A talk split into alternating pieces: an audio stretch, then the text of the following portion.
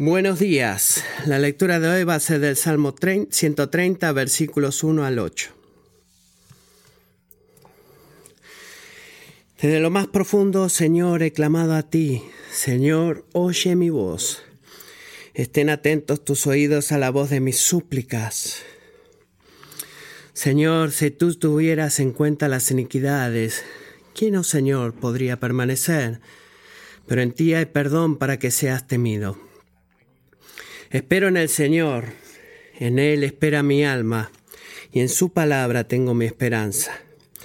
Mi alma espera al Señor más que los centinelas a la mañana, sí, más que los centinelas a la mañana. Oh Israel, espera en el Señor, porque en el Señor hay misericordia, y en Él hay abundante redención.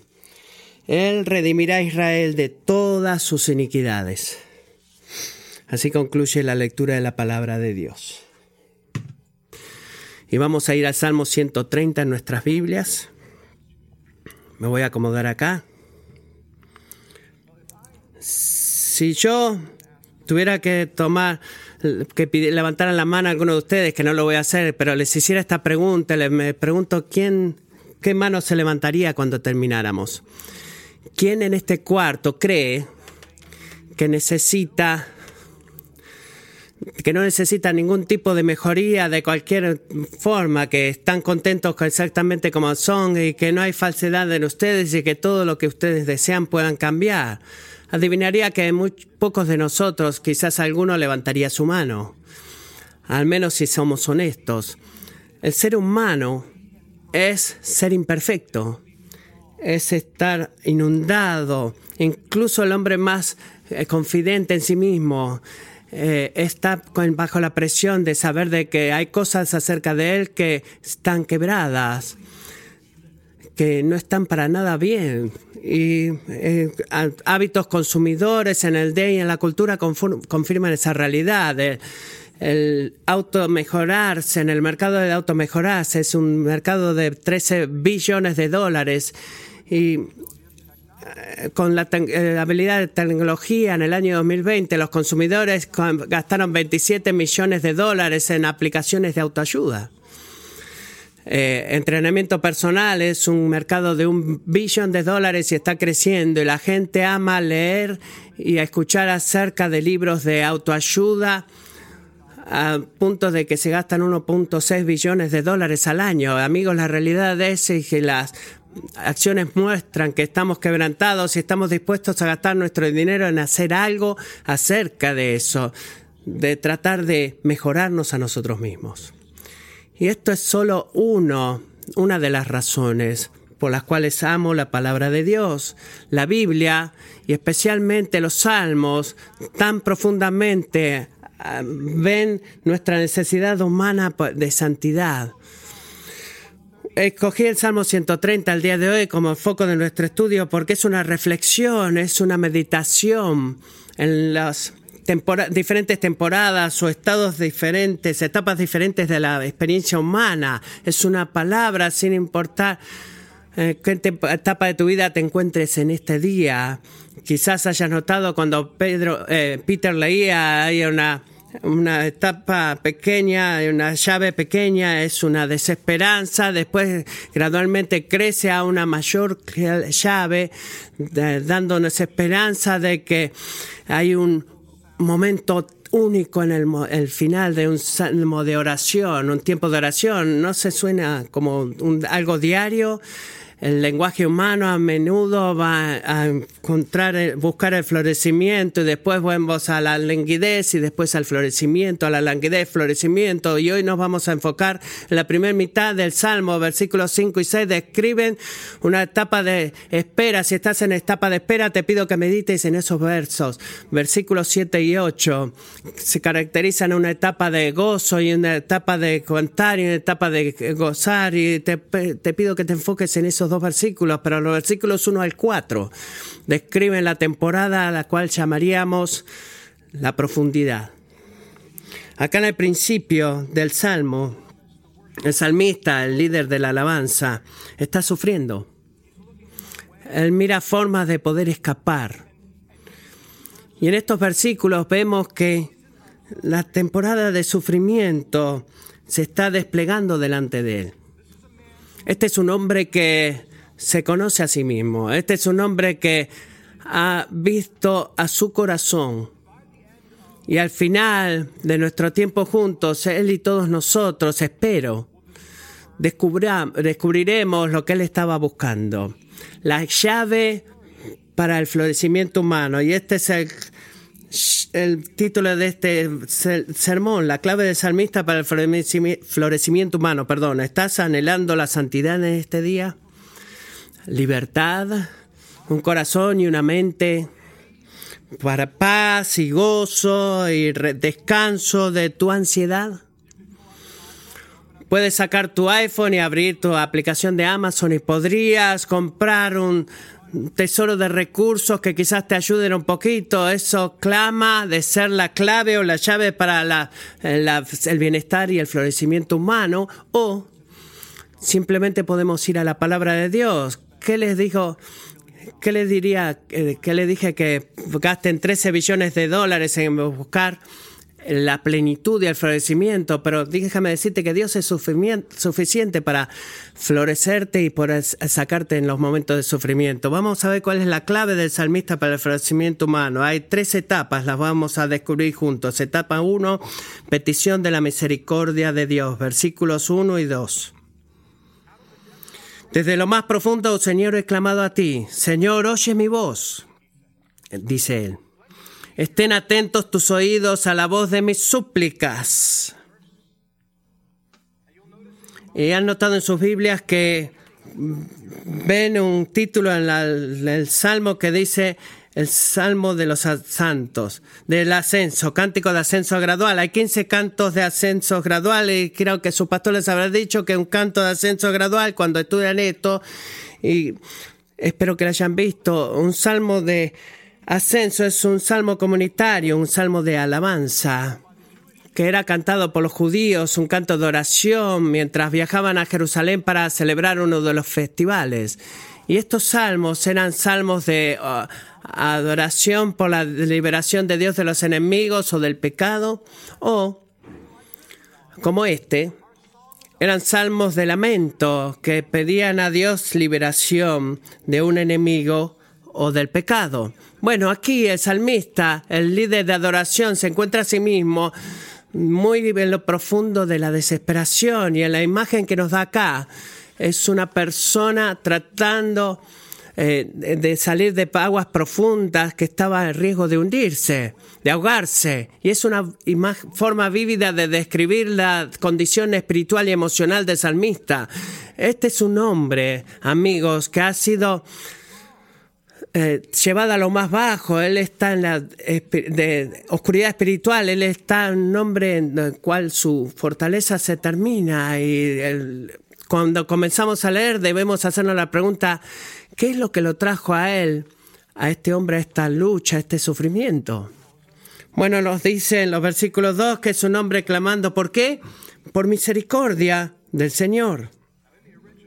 En el original, cinco veces en este salmo, él se refiere al Señor por su nombre divino, que en nuestra palabra en inglés se traduce Yahweh, que quizás recuerden la traducción más inusual de Moisés en la salsa ardiente cuando dice Dios a Moisés, dile a la gente que yo soy, ha venido y, me y te ha enviado. El nombre muestra la autoexistencia de Dios y su autosuficiencia. Él, su presencia inmediata, una persona como esta, que está en la profundidad, reconoce que todos sus recursos han fallado, le han fallado. Una persona en lo profundo, que está en el pozo, en el fondo del pozo, sabe que no tiene mérito personal en sí mismo, de que en el cual se pueda confiar más eh, vemos en medio de estas situaciones de dificultades, estamos tolerando lo suficiente para ver qué tanto tiempo podemos lidiar con esa situación por nosotros mismos, pero cuando estamos en el pozo, en lo profundo, no podemos caer más. Y nos damos cuenta en ese momento que estamos al final de nosotros mismos. No tenemos más de qué depender. Y todo lo que tenemos es clamar, clamar al Señor que está cerca. Esto es lo que este hombre está haciendo. Así que amigos, desde el principio del Salmo 130 hay una invitación para explorar la profundidad del pozo de nuestro corazón. Creo que a menudo, los hombres especialmente, pero damas no se rían porque ustedes también. Cuando atravesamos la vida tan a menudo, podemos estar en las profundidades mirando alrededor y nadando y vivimos ahí y nunca pensamos muy profundamente acerca de nuestro propio quebrantamiento. Y quizás a, veces este, administramos de poder tener un tiempo en el que lo podemos ver, pero cuando la vida está dura, si no nos acomodamos, amigos, no experimentaremos la gracia que estos salmos tienen la intención de tener para nosotros. El Salmo 130, otros cantos de lamentación, nos desafían a, redarguir nuestros corazones y evaluar nuestra propia condición delante del Señor, para, para que al hacer eso podamos levantar nuestros ojos a la fuente de ayuda y la gracia que nos quiere dar. Amigos, en tu temporada de sufrimiento, ¿sabes tú por qué te sientes de la forma en que, en que te sientes. Tú te conoces a ti mismo. ¿Has pensado lo que hay detrás del, del dolor, del sufrimiento, de las lágrimas? Este salmo es un ejemplo para nosotros. Este salmista es un ejemplo para nosotros. Él se enfrenta a sí mismo y ve su necesidad y presenta su petición. Yo soy, dice el Señor, yo soy, yo estoy en desesperación eh, y anhelo tu misericordia. Estoy desesperado por tu paciencia, o por tu compasión paciente. Esta no es una demanda aquí, no. Esta es un acto desesperado de mirar hacia arriba y mirar fuera de sí mismo en la expresión de autodependencia en el Señor, quien Él está en las aguas, que está en la profundidad con Él. Santiago nos dice en el Nuevo Testamento, ¿hay alguien entre ustedes sufriendo? Que ore. El creyente que está en el pozo clama al Señor por su misericordia. Esa es la etapa 1. Su petición de misericordia mientras continuamos bebiendo estas aguas con salmistas podemos ver la fuente de su sufrimiento, la razón por su sufrimiento. Etapa 2 y toman notas reconocer. Reconocimiento de su quebrantamiento, de la fuente de su quebrantamiento. Versículo 3 dice, Señor, si tú tuvieras en cuenta las iniquidades, ¿quién, oh Señor, podría permanecer? está haciendo una pregunta.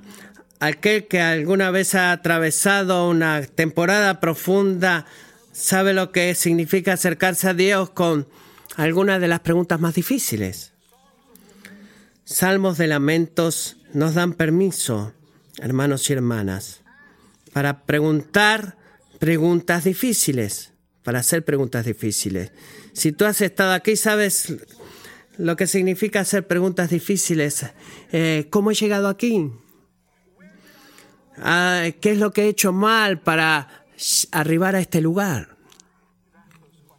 ¿Tú haces esas preguntas de ti mismo antes?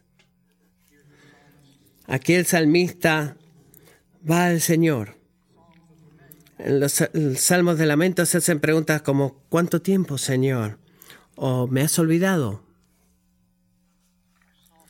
El salmista está haciendo preguntas. A pesar de todo, él llega al entendimiento de por qué está en la condición en la que está. Las profundidades han sido provocadas y han traído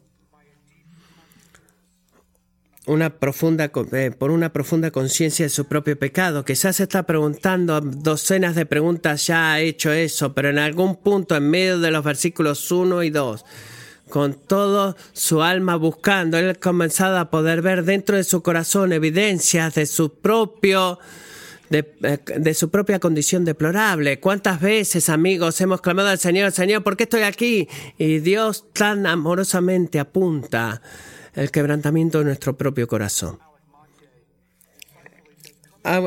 Alec Marter dice, sabiamente acudir a Dios con un problema puedes poner fácil y felizmente el problema real que necesita ser resuelto. Hemos hecho esto, amigos, tan a menudo corremos a Dios con algún problema y acá causado por alguien que está allá.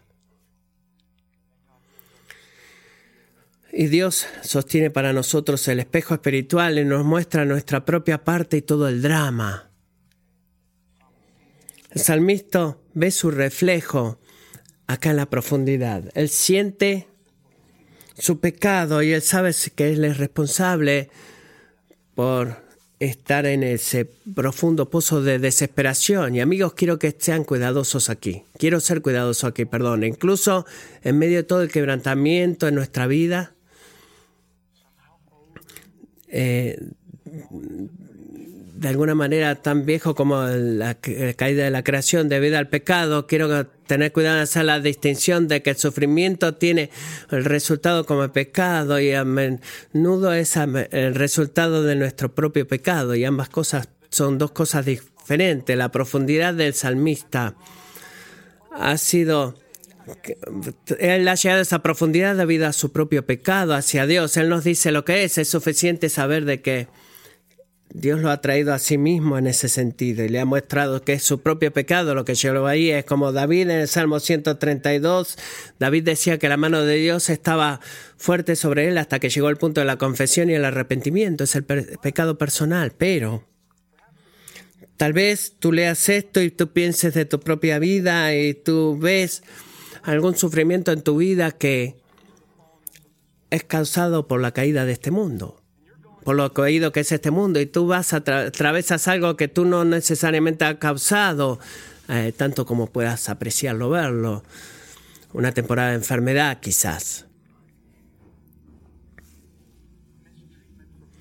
El maltrato de alguien que tú amas en tu propia vida, que te han dado la espalda, te han apuñalado en la espalda, te han abandonado emocionalmente depresión causada por un montón de cosas sucediendo a tu alrededor.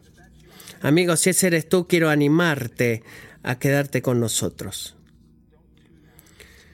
No te desenchufes porque estás buscando tu corazón y te sientes limpio delante de Dios y estás y sigues sufriendo. Creo que el salmista quiero que encuentres gran confort en su experiencia. Así que volviendo al Salmo 3, el salmista está haciendo la pregunta. Es una pregunta retórica, eh, quiere decir que tiene una respuesta obvia, pero es una pregunta excelente. Esta pregunta es una pregunta excelente, amigos, porque refleja un profundo reconocimiento de su propia condición delante de Dios, pero también es una expresión de fe en el carácter de Dios. Él hace esta pregunta, si, si tú subieras en cuenta las iniquidades, ¿quién, oh Señor, podría permanecer? O si tú estuvieras grabando el, pecado, oh Señor, dice la nueva versión internacional, ¿quién podría edificar un caso en su propia defensa delante de ti, oh Señor? Si tú, si tú eh, guardaras todos mis pecados, ¿quién podría salvarse del castigo si tú guardaras esa información y la guardaras en contra nuestra. Y tú sabes con la respuesta obvia a esa información. La respuesta es que nadie. Este versículo es como un, eh, un equivalente del Antiguo Testamento de lo que Pablo dice que todos han caído y están lejos de la gloria de Dios. No hay un solo ser humano que sea inocente delante de ti, que no merezca tu ira y tu juicio. Todos han pecado, dice David, nadie hace bien, ni siquiera uno. El salmista está muy al tanto de su pecado y tú quizás estés al tanto de tu propio pecado en el día de hoy.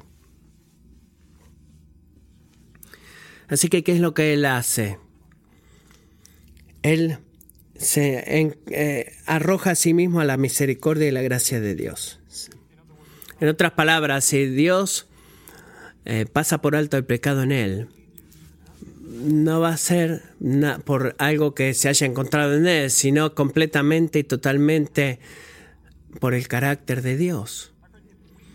Si nosotros queremos descubrir la clave para el florecimiento humano, debemos venir a eh, volver eh, ver nuestra propia languidez debido a nuestro pecado. No me escuchen mal, no es dicho que las cosas difíciles que atravesamos en nuestra vida son retribuciones de parte de Dios, son nuestra paga de parte de Dios por nuestro pecado contra Él, como si de alguna manera Dios nos estuviera castigando por nuestras obras malas. El sufrimiento es parte de este mundo que todavía no ha sido redimido completamente, donde ya sea que te eres cristiano o no. Pero si tú eres cristiano, por favor, escúchame decirte esto si estás lidiando con esto. Tus pecados han sido eh, castigados en el cuerpo de Cristo y tu sufrimiento es la herramienta escogida cuidadosamente por Dios y tu Padre, el, eh, el cirujano maestro, para hacerte como a su Hijo. Pero amigos, no cometamos el error de convencernos a nosotros mismos de que nuestros pecados son simplemente deficiencias de carácter, obstáculos que necesitamos vencer porque nos, nos previenen de poder disfrutar la vida que queremos hacer para nosotros. No, el pecado es primeramente transgresión de la ley de Dios. Dice sí, Señor, es decir, sí cuando Él dice que no, decir no cuando dice, dice que sí. Es una oferta de primer grado hacia Dios. El salmista ve esto. No hay un milagro acá de que eh, minimiza su pecado y magnifica su, su gracia. No, Él se ve a sí mismo. Por eso te pregunto, ¿nos podemos ver a nosotros mismos? ¿Estamos permitiendo que la palabra de Dios revele, nos revele a nosotros mismos quiénes somos? Porque a menos que tú y yo eh, cometamos un pecado doloroso de nuestras ofensas hacia Dios, nunca podremos avanzar a la próxima etapa del versículo 4. Nunca vamos a poder estar maravillados de la profundidad de la misericordia de Dios. Va a ser trivial, va a ser algo raro para nosotros. El sacrificio de Cristo, eh, la subsecuente justificación por gracia, por fe, va a ser eh, una información teológica que vamos a tener, nada más. El Evangelio se vuelve simplemente información para nosotros si no tenemos un sentido siempre de nuestra eh, de nuestra de nuestra falta de valor delante de Dios eh, eh, y además te digo que el sufrimiento va a ser una experiencia eh, que no nos va a gustar y nos volveremos a otras cosas para buscar la felicidad. El cristiano es una persona que siempre tiene una profunda sensibilidad de su pecado hacia Dios y ha sido, es siempre constante y consciente de que ha sido captivado cautivado ricamente por la misericordia y la gracia de Dios, capturado por eso.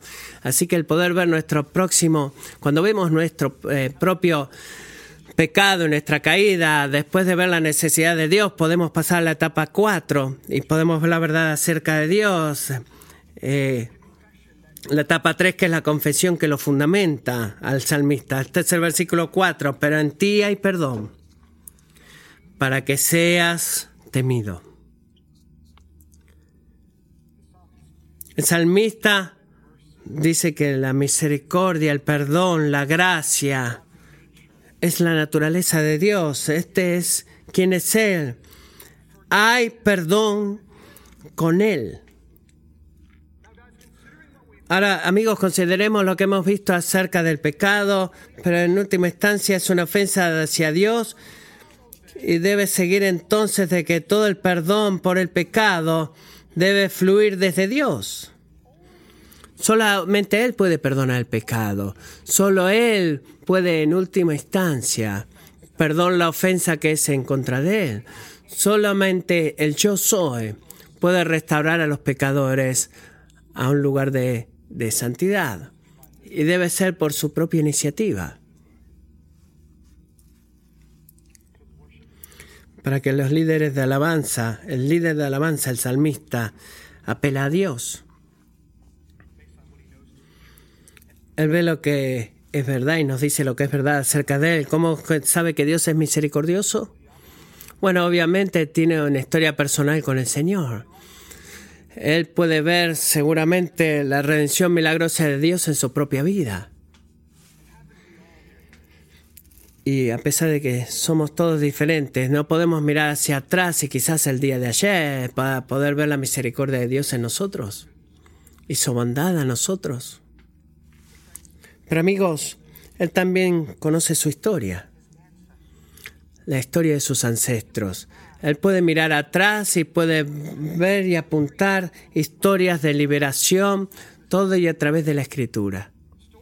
Historias de liberación de Egipto, de los enemigos, de plagas, de pestilencias. Este hombre conoce su Biblia. Versículo 5 dice que su alma espera en él. ¿Por qué? Porque espera en la palabra de Dios. La palabra de Dios detallas las, las promesas de su pacto, de su completa redención, hecha primero a un hombre llamado Abraham, que todas las naciones y todos los pueblos serían bendecidos a través de él y a través de su eh, descendencia prometida y ahora se mira a sí mismo el salmista que está en medio de, las, de la desesperanza.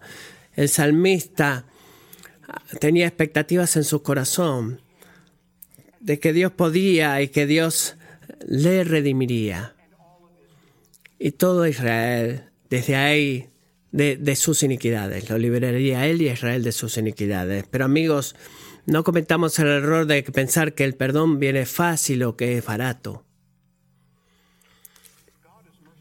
Dios es misericordioso por, mi, por naturaleza, pero Él no hace oídos ciegos, o oídos sordos, perdón, a tu pecado. Él no actúa como que, bueno, no es nada.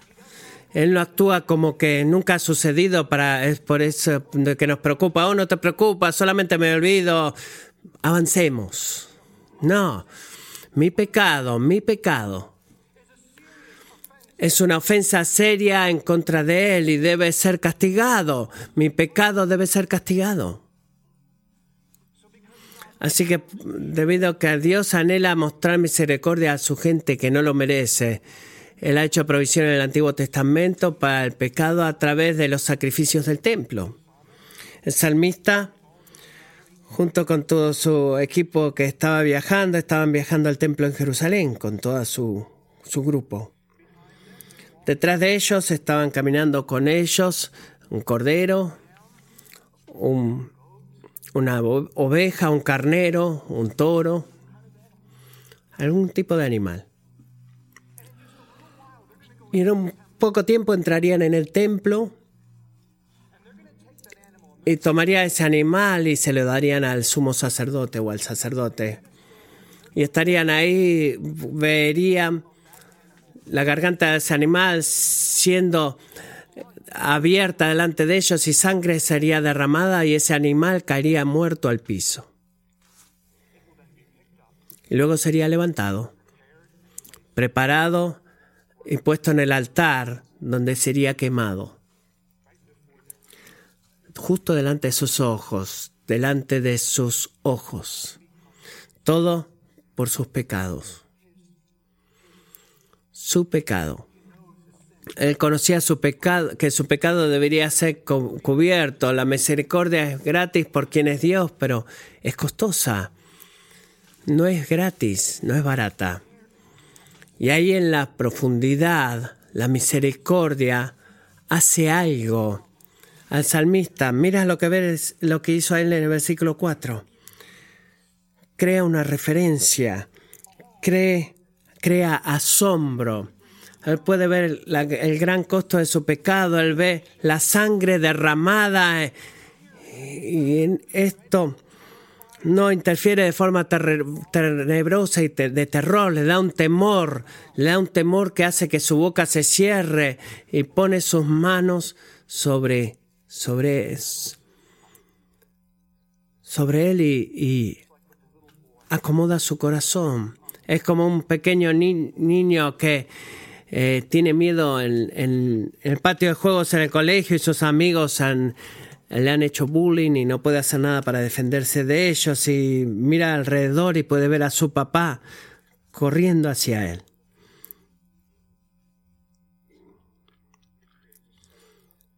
Y eso hace que su corazón se calme, el del niño.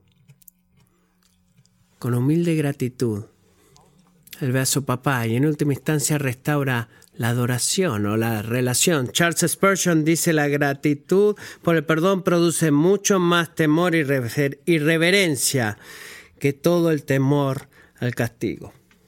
Amigos, la misericordia recibe no el tipo de, ira, sino que es el preparación para la adoración verdadera, es amor infinito y eh, infinita redención de parte de Dios cuando nos ve y que trae delante de nuestros rostros y trae esa culpa y condenación a nuestros corazones que causa que nosotros levantemos nuestras manos y adoremos al Señor.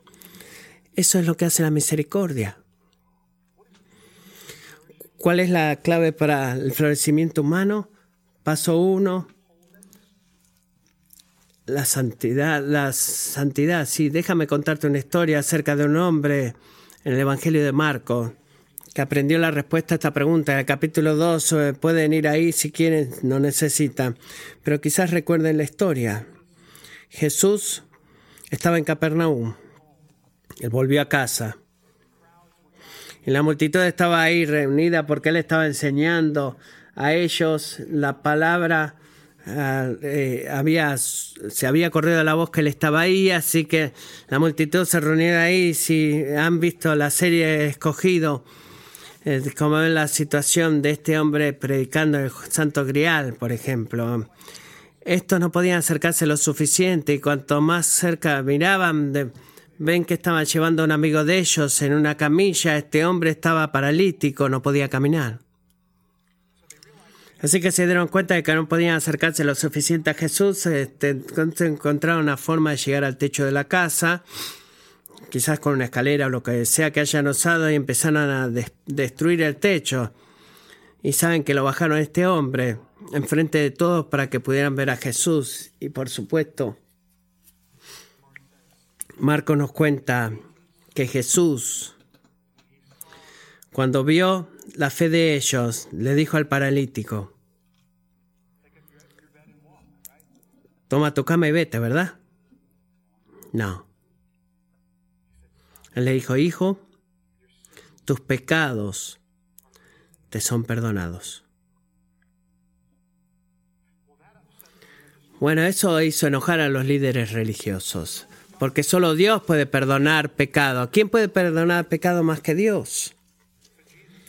Así que Jesús, percibiendo lo que, lo que había en sus corazones, le dijo en el versículo 8, ¿Por qué piensa estas cosas en sus corazones? ¿Qué es más fácil decir al paralítico, tus pecados te son perdonados? O decirle, levántate, toma tu camilla y ven y anda. Pues para que sepan que el Hijo del Hombre tiene autoridad en la tierra para perdonar pecados, dijo al paralítico, a ti te digo, levántate, toma tu camilla y vete a tu casa. Y él se levantó y tomando al instante la camilla salió a la vista de todos, de manera que todos estaban asombrados. Y glorificaban a Dios diciendo, jamás hemos visto cosa semejante.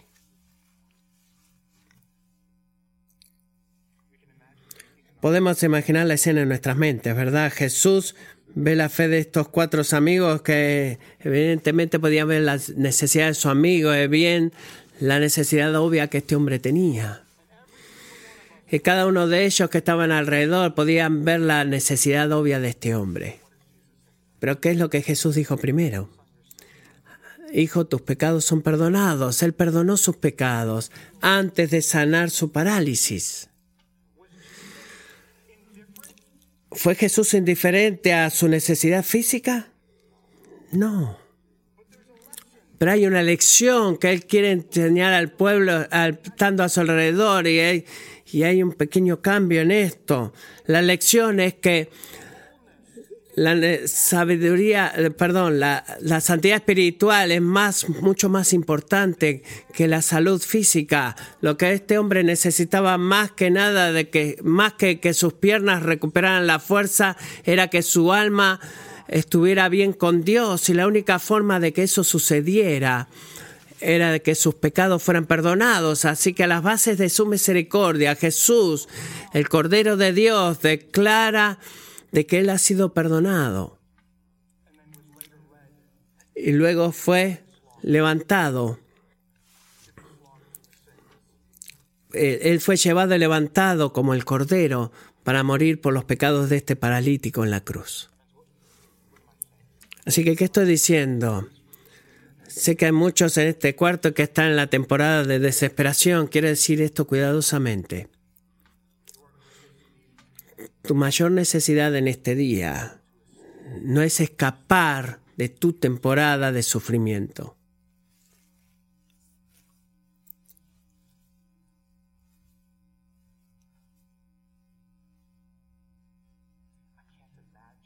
No puedo imaginar qué tan duro debe ser.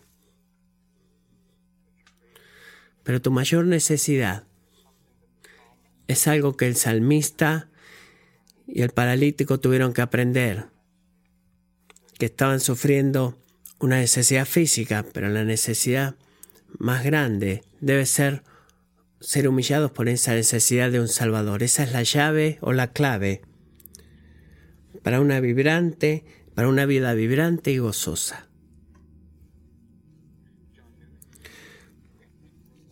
John Newton escribió una carta a su amigo en marzo 16 de 1777 diciendo lo mismo, pero mucho más hermoso de lo que yo lo digo. Así que se los voy a leer.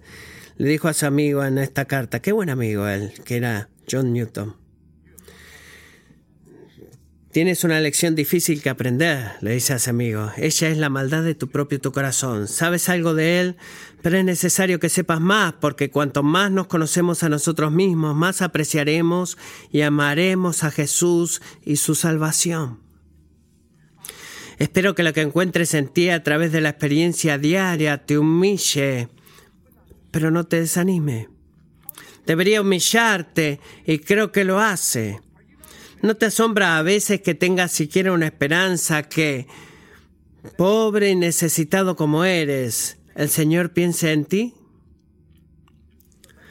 Pero no dejes que todo lo que sientas te desanime, porque si nuestro médico es todopoderoso, nuestra enfermedad no puede ser desesperante.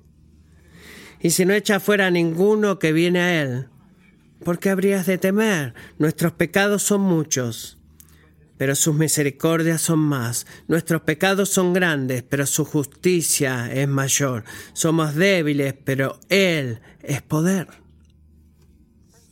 Amigos, esto es lo que, es, ah, lo que hace el Evangelio por nosotros. Nos humilla en las profundidades y nos levanta hasta las alturas. La llame, la clave para el florecimiento humano es para ser humillados hasta lo profundo para nuestra necesidad de Jesús y de un Salvador. Tú puedes tener gozo en la profundidad de tu sufrimiento. Tú no puedes, eh, puede ser posible el día de hoy que tú tengas gozo en medio de tu... Voy a contarle una pequeña historia y luego dejaré de hablar. He estado lidiando en mi corazón últimamente con falta de perdón hacia alguien. He orado, me he arrepentido, he confesado y todavía el dolor y el sufrimiento sigue saliendo de mi corazón cuanto menos lo espero. Así que unos meses atrás comencé a, a estudiar el Salmo 130. Mi hermosa esposa me sugirió que hiciera eso. Así que está en el Salmo 130 por un tiempo hasta ahora y he orado la misma oración del salmista. Escucha mi voz, oh Señor. Escucha la voz de mi clamor, Señor, si tú contaras esto, si tú verdaderamente tuvieras en cuenta mi iniquidad, estoy terminado. Pero contigo hay perdón para que seas temido. Y el otro día, el otro día estaba caminando. Estoy lidiando, llorando y estoy recitando este pasaje en mi mente y entonces por alguna razón en ese momento fue como que una lamparita se apagó en mi mente. Y me he dado cuenta que mi mayor problema, amigos, no es el dolor o la falta de perdón en mi corazón. El mayor problema es que soy un pecador que merece la ira y el juicio de Dios. Pero Dios se acercó a mí, y dio a su Hijo para que yo no tenga que recibir ese castigo. Y como una lamparita, inmediatamente, lo que esa persona hizo perdió su poder y mi corazón estuvo floreciendo de amor hacia Él por primera vez y en un largo tiempo. Por primera vez en un largo tiempo. Ahora, yo soy un pecador. Sigo lidiando con la falta de perdón en mi corazón. Quizás hacia esta persona no lo he, no he notado todavía, pero amigos, esto es lo que hace la palabra de Dios a través del Espíritu Santo. Esto es lo que es el Evangelio, esto es lo que hace el Evangelio, este es como escapamos de la profundidad del pozo. Escapamos del pozo cuando personalizamos la misericordia de Dios hacia nosotros.